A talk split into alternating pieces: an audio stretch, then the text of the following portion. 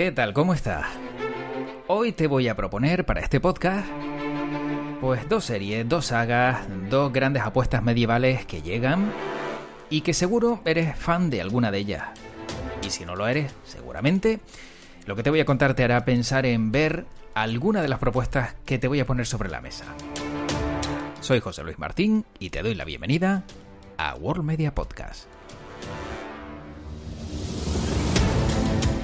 Y esas propuestas que tengo sobre la mesa son eh, La Casa del Dragón y El Señor de los Anillos. Una por un lado llega pues por Juego de Tronos, lo recuerda, ¿verdad? Y la otra llega por El Señor de los Anillos. Así que fíjate lo que tenemos preparado Manu Díaz y yo en este podcast para el día de hoy.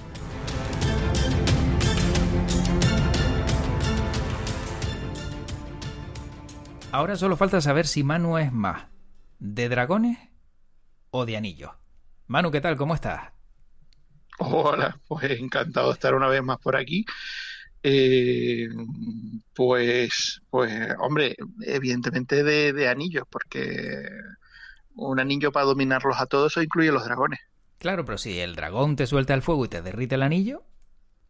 No, vamos a ver. El, anillo único no se derrite salvo con eh, eh, la lava de, el monte. O sea, no, no, no puede, no, un, una llamarada de dragón no puede con él. Vale, pero si el dragón bebe de la lava del monte, eh, a lo mejor te suelta la llamarada y te joroba el anillo en nada. No, no, no, hay manera, ¿no? ¿no? es negociable. bueno, y ahora para ver si de alguna manera podemos mezclar las dos, pero tiene toda la pinta que cada una va por un lado, ¿no? La casa del dragón y el Señor de los Anillos, los Anillos de Poder. Sí, bueno, no, van, e, evidentemente, uno depende de, o sea, uno mm, eh, provoca el otro, es decir, eh, J.R.R. Tolkien, como creador de la Tierra Media, de, de, Señor de los Anillos, de, del Hobbit, Silmarillion, etcétera, marca eh, el, el, inicio de, un concepto de fantasía Ah, que bebe mucho de, la mitología, que bebe mucho de, las leyendas ancestrales, pero que marca también un, tipo de, literatura que es el que a día de hoy mm, se sigue explotando ah, de manera más o menos cercana, pero que sigue siendo ah, ese tipo de, fantasía el que, el que sigue imperando.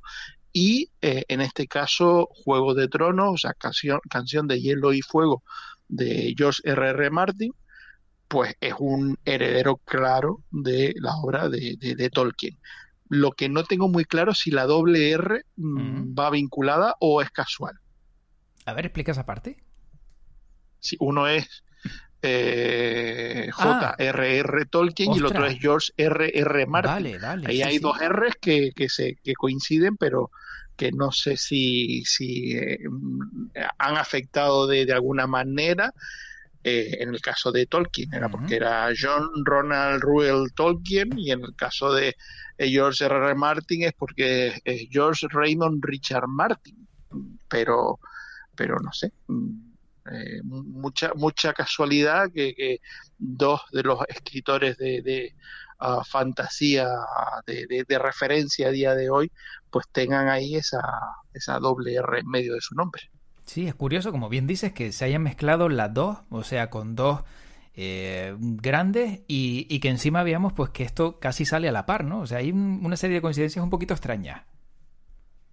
Sí, hombre, yo a ver, yo siendo hmm.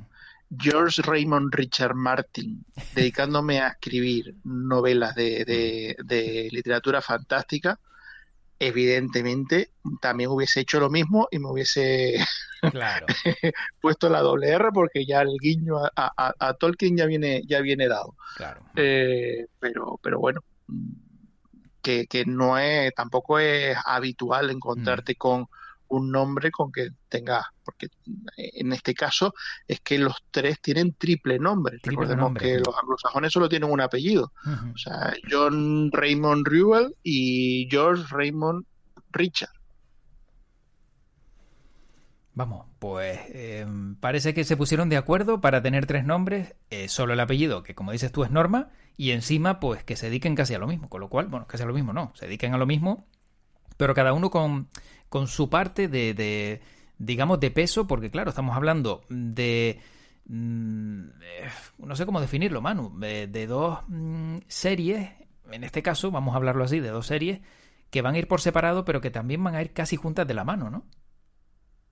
Sí, hombre, e, en este caso también ha venido a sumarse, eh, digamos, uno de los grandes desafíos que, que, existe en el mundo del cine y la televisión. O sea, cuando alcanzas un éxito tan uh, abismal como es el caso de eh, la adaptación del Señor de los Anillos por parte de Peter Jackson, o la adaptación en serie de televisión de Canción de Hielo y Fuego, es decir, Juego de Tronos, por parte de, de HBO, eh, claro, cuando llegas a ese nivel de, éxito y cierras mm, eh, en, eh, en, la cima, o sea, no, no, no, no se acaba la, se acaba la franquicia porque se acaba la novela, ah, pero que, que, todavía mm, tiene fandom detrás eh, apasionado con, con, la historia y pues eso en el mundo audiovisual eso implica que hay que seguir explotando la gallina de los huevos de oro.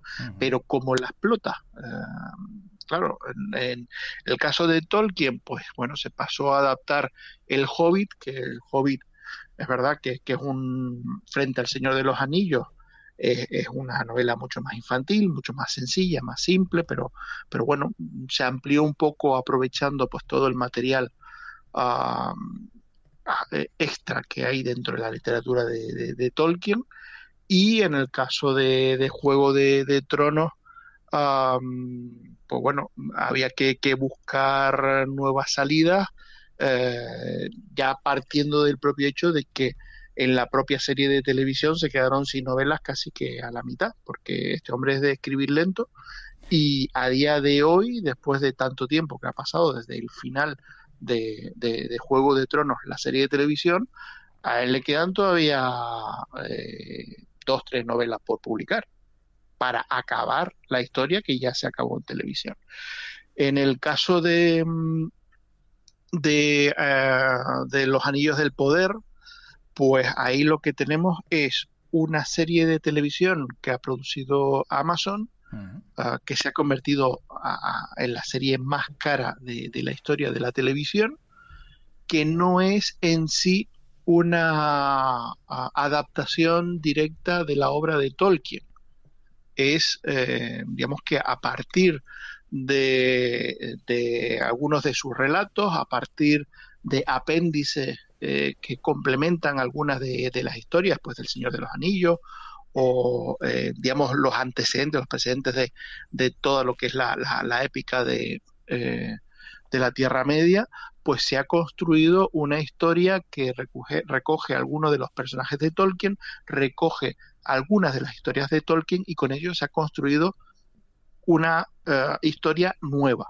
De ahí que uno de los elementos que enseguida pues eh, le van a caer a la yugular es que no estamos hablando de una adaptación de Tolkien, sino de una serie inspirada en el mundo de Tolkien y que se ha tomado bastantes libertades en ese sentido. Oh.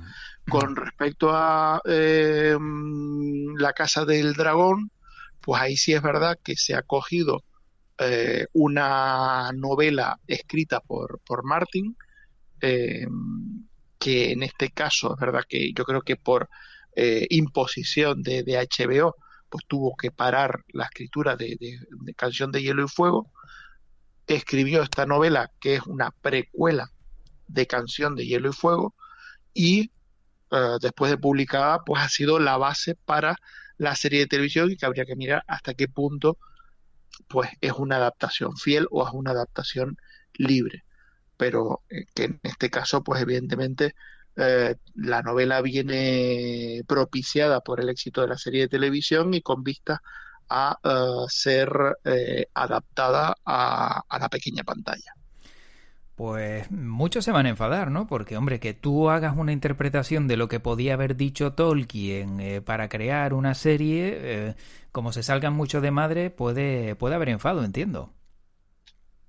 Hombre, ya por de pronto lo hay porque la serie se ha eh, Amazon la ha producido siguiendo parámetros mm, de producción actuales. Eso quiere decir repartos inclusivos, es decir, ah, personajes de diferentes razas o actores de diferentes razas interpretando los personajes, cosa que, bueno, que rompe un poco con ah, lo establecido por, por Tolkien.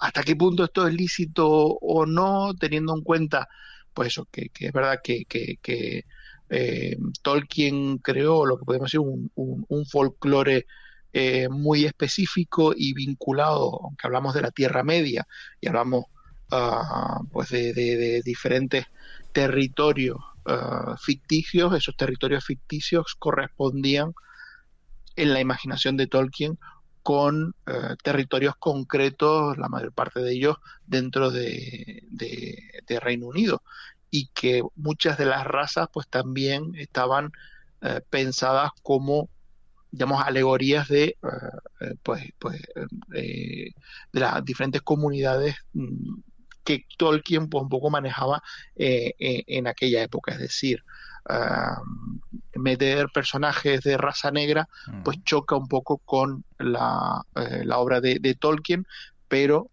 a día de hoy una producción de este nivel que no eh, tenga un reparto, digamos, Equilibrado. Más, eh, más inclusivo, más abierto, en ese sentido, pues también se, se, se puede encontrar con, con una problemática importante. En definitiva, también Manu, si no lo hace porque no lo hace, si lo hizo es porque lo hizo. Que también sabemos que a día de hoy, sí, sí, hay muchas quejas y siempre quejas por todo, ¿no? Sin duda. Pero si, si tuvieras que mm, evaluar, sin haberlas visto, lógicamente, eh, las dos, ¿cuál crees que va a tener más peso o más tirón? Eh, lo digo más que nada porque, claro, Juego de Tronos tiene una serie de seguidores tremendos y El Señor de los Anillos también tiene otra serie de seguidores tremendos, pero a lo mejor unos no comulgan con los otros en general, yo creo que en general los que eh, sí, sí, comparten un, mm. fandom mm, único en este sentido. O sea, los que van, lo que lo que son los fans en sí de una van a ser los fans de otra también. O sea, los seguidores de Tolkien son seguidores de, de Martin por lo que decimos, porque estamos hablando de, de este género un poco de, de fantasía medieval eh, que, que, arrastra pues a, mucho público. Otra cosa es el, público general al que puedan, al que puedan alcanzar las, dos series. Las dos van a llegar con, con mucho peso y con intención de que eh, ese, aparte de, de, intentar eh, fidelizar a ese target objetivo que, que tienen también fidelizar al público general, eso es fundamental para las dos, eh, pero sí es verdad que a priori mm, eh, los, anillos del poder pues parte con un cierto eh, resquemor por parte de, los seguidores de, Tolkien mm. y eso puede provocar que la respuesta a la serie pues no acabe siendo muy positiva, que esos fans casi seguro pues van a ver la serie completa, pero otra cosa es que su reacción, sus comentarios ah, ante la serie pues vayan a ser positivos. Eso eh, casi seguro, casi sobre la marcha, te pongo la mano en el fuego, de que va a ser una serie que va a, arrastrar mucha crítica por parte de, del fandom de, Tolkien. Mientras que La Casa del Dragón, eh, partiendo de una novela de, Tolkien y teniendo, digamos, una trama más encajada, mm, más cercana, más eh, vinculable con, con Juego de Tronos, yo creo que en ese sentido lo va a tener eh, más sencillo, al menos no parte con esa predisposición negativa que sí hay hacia eh, los anillos del poder. Bueno, lo que no sé, Manu, si realmente van a contar con, perfiles que sean muy de peso, que, a lo mejor puedan eclipsar la serie en sí por, por el nivel de, actuación que tienen. Eh, hablo de algún actor, alguna actriz que, que pueda ser determinante eh, tanto en una como en la otra. Mm, la verdad es que ninguna de las dos, aunque se ha cogido eh, en ambos casos, pues algunos actores eh, más o menos conocidos o con, cierta trayectoria, eh, aquí no hay no hay reparto estelar. O sea, a, nivel de, actores no está el peso de digamos del atractivo, sino más bien a nivel de personaje.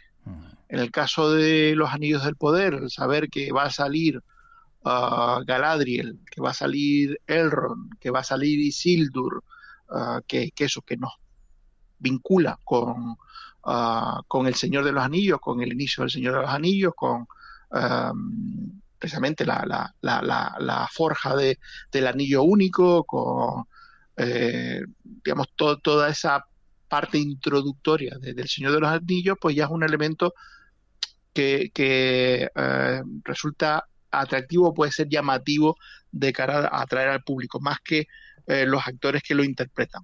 Y en el caso de la Casa del Dragón, pues eh, lo mismo, es verdad que aquí sí hay algunos rostros un poco más de, de peso, como Paddy Considine, como Olivia Cook, como Matt Smith, pero tampoco son actores estrella, son actores que tienen una trayectoria detrás, que son rostros conocidos, pero que, no son estrellas que arrastren público.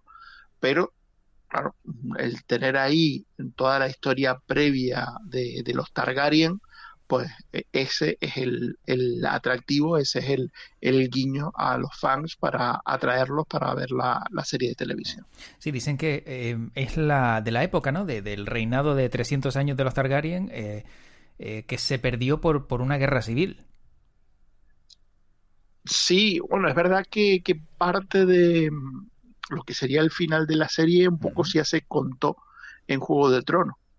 Eh, pero, pero bueno, pero que ahí va, uh, va vinculado todo, ¿no? La, familia Targaryen, esa familia maldita, uh, pues sabiendo eh, cómo acaba Daenerys, pues vamos a, a, los precedentes, ¿no? A lo que en cierta forma justifica ese giro del personaje de Daenerys que eh, tan criticado fue en la octava temporada de, Juego de Tronos y que aquí nos van a decir, ojo, que ya veníamos diciendo desde la primera temporada que a esta gente mm, se, le, se, les va un poco la cabeza y ahora nos van a enseñar mm, por qué, por qué se les va la cabeza. bueno, em, Manu, y sobre eh, los anillos de poder, hay una curiosidad que me llama muchísimo la atención y una polémica que sabes que en redes sociales siempre lo que solemos encontrar son polémicas porque eh, cosas buenas parece que escasean, pero la polémica está en haber mezclado esta nueva, nueva etapa, vamos a decirlo así, con la Guerra Civil Española. Parece que eh, Bayona, mm, en una entrevista en Vanity Fair, comentó que mm, después de haber rodado los dos primeros episodios de la serie, pues lo que se han encontrado es como una especie de analogía del panorama político de España porque hubo 40 años de dictadura. Así que las repercusiones de la guerra y las sombras del pasado es algo de lo que te das cuenta y se encuentra en la serie. Claro, el haber relacionado Guerra Civil Española con esto, imagínate ya cómo se ponen las redes sociales y, todos los jaleos que se montan, ¿no? Pero bueno, también ya sabemos y conocemos que, que las redes sociales tienen eso, ¿no? Que nada bueno tiran y sobre lo malo, pues todo el mundo habla.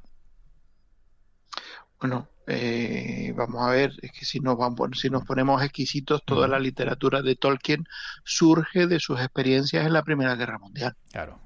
Y todo ese mundo de fantasía es una analogía de, ese periodo de entreguerras eh, y, digamos muchos, hay muchas lecturas políticas e históricas detrás de la literatura de Tolkien es verdad que, que muy enriquecida también con, todo su bagaje como filólogo que era de, ah, de, literatura ah, nórdica, de, literatura de lo que es un poco los, orígenes literarios uh, de, pues toda la, la, tradición eh, inglesa, pero, pero vamos, que, que digamos, ir a, ir a criticar que haya una lectura histórica detrás de, una obra basada en Tolkien, yo lo vería un poco mm, eh, olvidarse que, que, que, la propia obra de Tolkien nace de esa lectura histórica. Que esa lectura sea de la Guerra Civil Española y que no sea una lectura de, de historia mm, de, Reino Unido. Mm. Mm, bueno. Es que ahí yo creo que es donde está la polémica, porque si tú llegas a decir, bueno, de la guerra de secesión o la guerra de no sé dónde, claro, pero ya como hables de España y de guerra civil española o dictadura y demás, pues ya sabes que enseguida todo el mundo se lanza a opinar y, a criticar, que es quizá a lo mejor por ahí por donde bueno, pues por donde se puede haber encontrado la polémica, si la hay, que me da que ni polémica ni nada, sino lo típico, que se habla un día de esto y se acabó. Sí, hombre, mm. habría que preguntar si eso es una interpretación o si eso es un elemento, digamos, que, que Bayona eh, introduce en los capítulos que él ha dirigido o si realmente es una, una referencia preestablecida en, en, guion. Habría que mirarlo. Pero, pero bueno, mm, yo creo que, que mm, en, en, este caso sería buscarle eh, los tres pies al gato. Claro.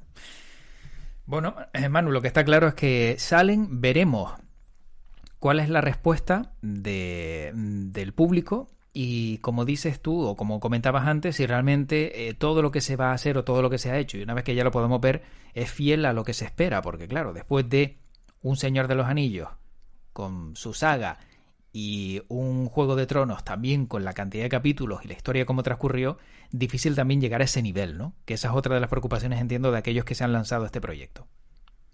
Claro, eh, pero yo es que sinceramente yo, al menos mi posición es eh, llegar a, esto mm, distanciado de lo anterior no solo de, Peter Jackson, sino incluso un poco de, Tolkien. Tener la referencia está bien, porque al fin y al cabo, eso, digamos que la construcción del guion parte de la propia literatura de, Tolkien, pero no es una adaptación de la obra de, una obra concreta del Tolkien. Es, un, es un constructo a partir de elementos ah, que forman parte de, digamos, de, un poco del corpus general de, la literatura de, Tolkien.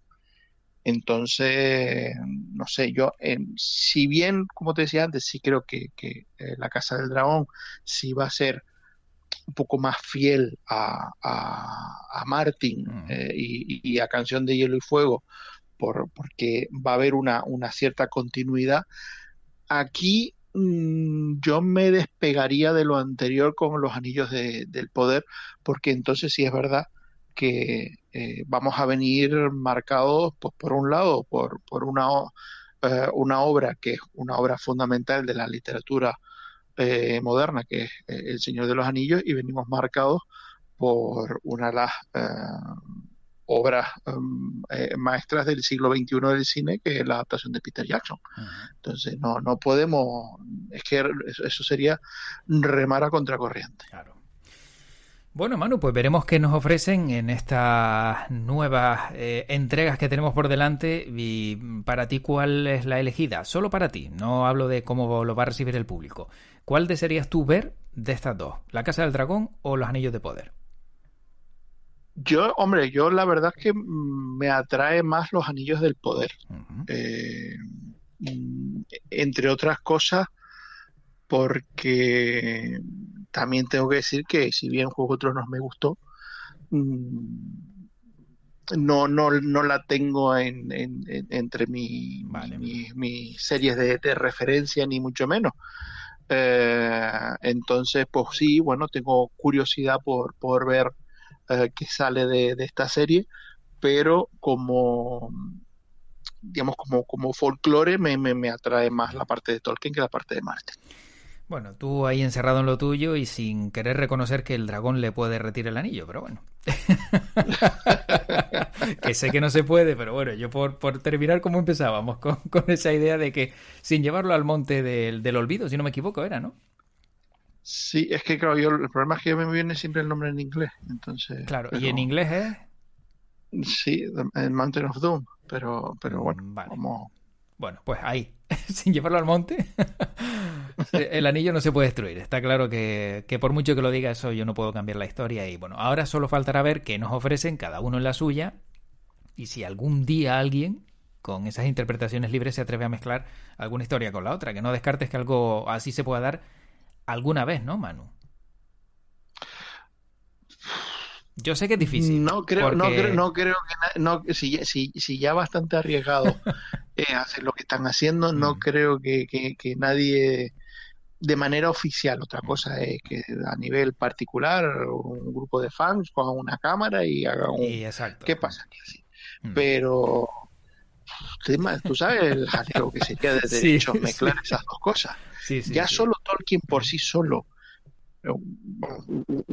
un, jaleo absoluto de, derechos con, la familia, eh, como para encima ponerse ahí a negociar con, con, Martin y a ver, eh, a, ver cómo se hace el reparto.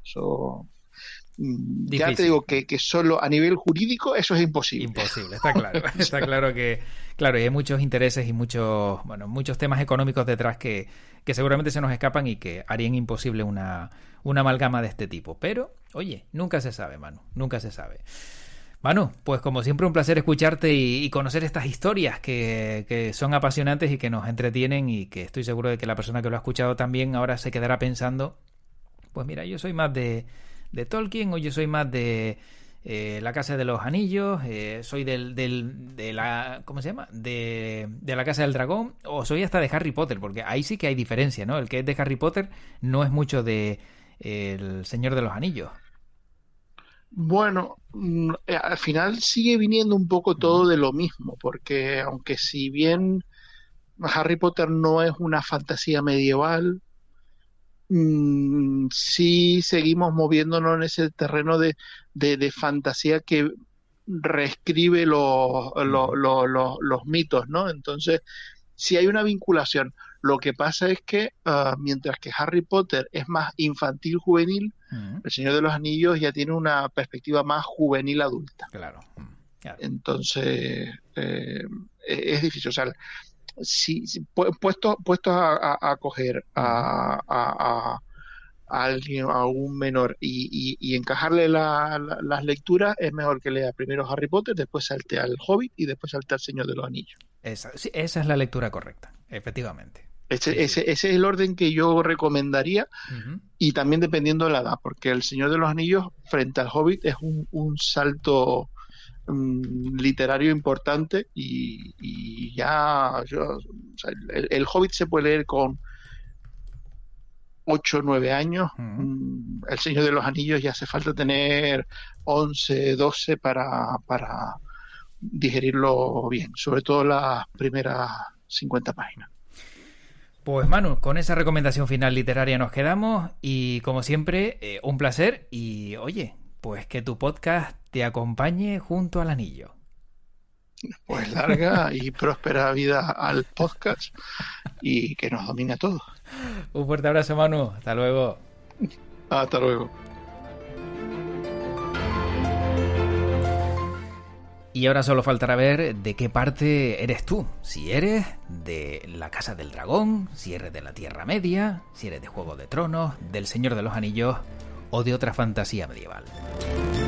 Pero lo importante es que puedas tener entretenimiento, lo importante también es que sepas que ese entretenimiento llega.